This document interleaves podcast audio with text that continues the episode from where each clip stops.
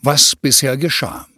Joe Mangos, Kapitän des Raumschiffes EX-4, war gerade mit seiner Crew im Sonarsystem unterwegs, als das Flugradar Alarm schlug.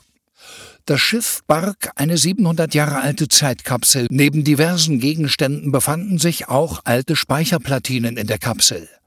Der Wissenschaftsoffizier konnte 60 Prozent der digitalen Daten wiederherstellen. Zutage kamen Bilder, Texte und Audiodateien aus drei Jahrhunderten.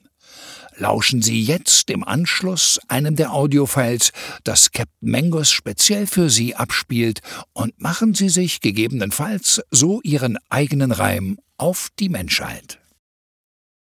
Dateiname, Träume und was sie bedeuten. Autor, Roberta Bergmann. Sprecher, Ekowand.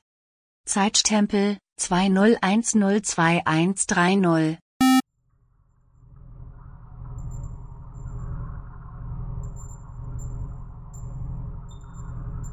Es ist tiefschwarze Nacht.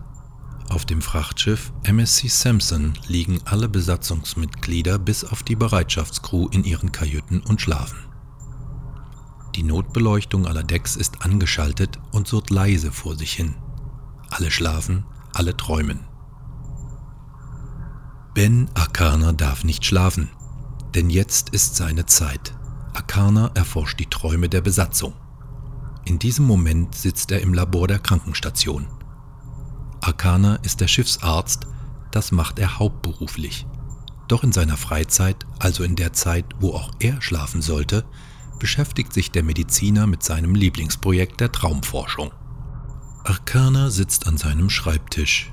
Auf diesem steht der Traumschreiber, eine etwas antiquiert wirkende Maschine, selbst von ihm entwickelt, die durch ihre dünnen Drahtärmchen, die in diesem Moment schnell auf einer sich abspulenden Papierrolle tanzen, an einen Seismographen erinnern oder an ein wirklich altes EKG-Lesegerät.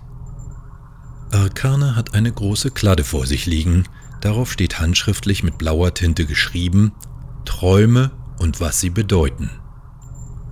Er schlägt die Kladde auf sucht die letzte Seite seiner Aufzeichnungen und schreibt auf eine neue, leere Seite oben auf das Blatt als Überschrift. MSC Sampson Atlantiküberfahrt Datum 20.10.2130 Der Traum von Anna Lewski, Offizier im Maschinenraum. Dann schaut Arcana auf den Traumschreiber die Drahtärmchen schlagen weit aus und kritzeln wilde, zackige Linien auf die Papierrolle, die sich stoisch und mit einem leisen Klackern immer weiter abrollt. Das Papier hat längst den Boden erreicht und bildet dort bereits einen kleinen, chaotischen Haufen. Plötzlich ertönt ein Piepton. Akana erhebt sich von seinem Stuhl und blickt von oben auf das Gerät. Eine der Leuchten blinkt grün statt wie bisher rot. Der anhaltende langgezogene Piepton erinnert an einen Wasserkessel, der mitteilen möchte, dass er seiner Aufgabe nachgekommen ist und das Wasser für den Tee nun bereitsteht. Arcana räuspert sich und drückt mit zufriedenem Gesichtsausdruck die Taste neben der grünen Kontrollleuchte. Das Piepen verstummt.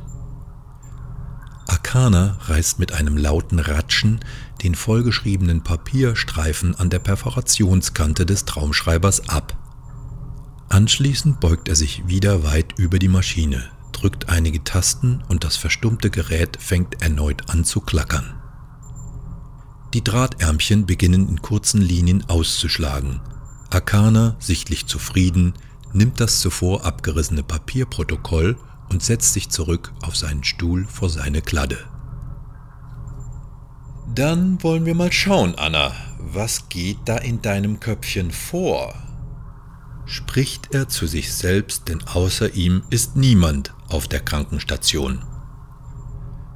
Er greift in Richtung der Schublade, die direkt unter der Tischplatte montiert wurde, zieht sie auf und holt nach kurzen Kramen eine Brille mit regenbogenfarbenen Gläsern hervor.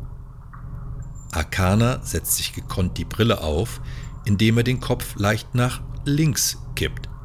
So präpariert schaut er durch die farbenfrohen Gläser auf den Beginn des Papierprotokolls in seinen Händen. Ja, sehr schön. Fast glückselig spricht er diese Worte in den leeren Raum der Krankenstation.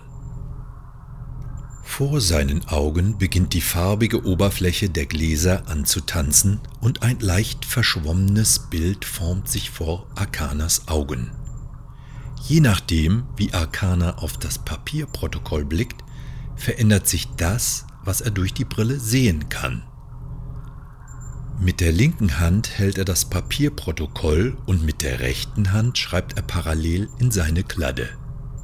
Dabei flüstern seine Lippen synchron die Worte, die er aufs Papier bringt.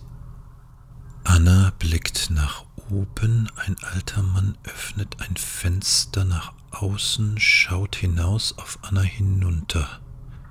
Das Fenster gehört zu keinem Haus, es steht für sich allein. Man könnte meinen, es schwebe. Eine Frau mit dem Rücken zu Anna, unten vor dem Fenster stehend, beugt sich gerade in Zeitlupe nach vorn. Dabei hebt sich leicht ihr Rock. Die Frau ist vom Alter her schwer zu schätzen, da man sie nur von hinten sieht. Sie trägt eine Kittelschürze darunter, einen knielangen beigen Rock, eine fleischfarbene Strumpfhose darunter und helle offene Schuhe mit leichtem Plateauabsatz und Riemchen. Anna tritt von hinten auf die beiden Personen zu, in ihrer Hand hält sie einen roten Teufelsluftballon. Sie sagt zu dem alten Mann nach oben blickend Entschuldigen Sie, ich möchte nicht stören, aber wissen Sie, wo ich den Rummelplatz finde? Der alte Mann schaut sie fröhlich an, fängt an zu sprechen, aber die Worte sind für Anna nicht hörbar.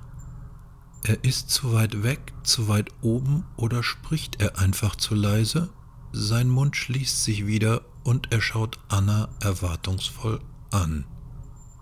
Ich habe Sie leider nicht verstanden. Können Sie bitte etwas lauter reden?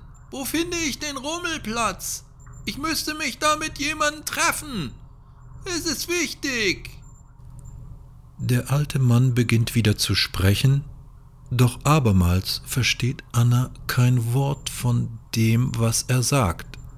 Die Frau mit der Kittelschürze links von ihr dreht sich nun in Zeitlupe zu ihr herum.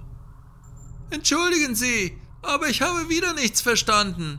Es tut mir so leid, aber ich kann nichts hören. Können Sie vielleicht herunterkommen? Die Frau, immer noch in Zeitlupe, entpuppt sich als derselbe Mann, der oben im geöffneten Fenster steht. Zumindest trägt sie sein Gesicht.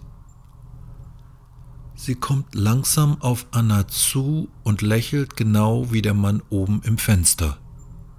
Hier gibt es keinen Rummelplatz, Liebes. Haben Sie sich vielleicht verlaufen? Welchen Rummel suchen Sie denn? sagt die Frau mit dem Gesicht des alten Mannes in Richtung Anna. Ich, ich, ich weiß es nicht, stottert Anna. Sie schaut auf ihre Hand, betrachtet die Schnur des Teufelluftballons, ihre Hand schwitzt und sie lässt die Schnur los. Der Luftballon tänzelt nach oben Richtung Fenster. Der alte Mann versucht den Ballon in Zeitlupe zu packen, aber bekommt ihn nicht zu fassen. Sein Gesicht verfinstert sich. Er fängt an, lautlos zu schreien, in Zeitlupe. Anna schaut erschreckt nach oben und beginnt ebenfalls zu schreien. Erst tonlos, dann immer lauter. Hier endet das Papierprotokoll in den Händen des Schiffsarztes. Er lässt das Papier neben sich auf den Boden gleiten und nimmt die Brille ab.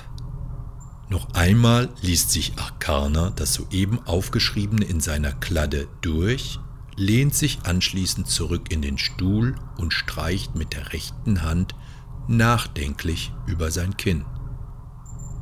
Anna, Anna, Anna. Der Rummelplatz schon wieder. Das ist jetzt schon das vierte Mal, dass du den Rummelplatz suchst, sagt Akarna zu sich selbst bzw. zu der gerade am anderen Ende des Schiffs in ihrer Kajüte träumenden Anna Lewski. Akana nimmt wieder den Stift zur Hand und schreibt unter seine Aufzeichnung in die Kladde. Auf psychologischer Ebene verweist der Traum von Rummelplatz häufig auf die Kindheit und die Verarbeitung von Erlebnissen aus der eigenen Vergangenheit. Die Träumende möchte in eine andere Welt voller Abenteuer eintauchen. Ich nehme an, dass die Probandin Anna Lewski im Traum Ausgleich sucht, der ihr im wachen Zustand hier auf dem Schiff fehlt. Vielleicht sucht sie auch nach Vertrautem aus ihrer Vergangenheit und Kindheit, da ihr hier offensichtlich der Halt fehlt. Laut ihrer Patientenakte ist Officer Lewski des Öfteren durch Wutausbrüche und ungehaltenes impulsives Verhalten gegenüber ihrer Kollegen im Maschinenraum aufgefallen. Einmal hatte sie aufgrund eines Streits zwischen ihr und einem Kollegen einen Nervenzusammenbruch. Dieser stellte sich auf der Krankenstation als Panikattacke heraus, woraufhin Frau Lewski ein Sedativum verschrieben und ihr ein Termin beim Schiffscounselor vermittelt wurde. Der Rummelplatz als Traumbild spiegelt bei Frau Lewski den Wunsch wider, sich mehr zu entspannen, sich auch mal etwas zu gönnen und vom Alltag abzuschalten. Sie sucht vertrautes und glückliche Momente.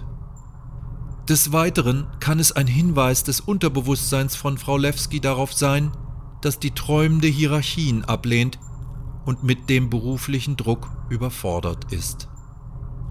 Arcana legt den Stift zur Seite, atmet tief aus und klappt seine Kladde zu. Ein weiteres Mal gibt der Traumschreiber den langgezogenen Alarmton von sich.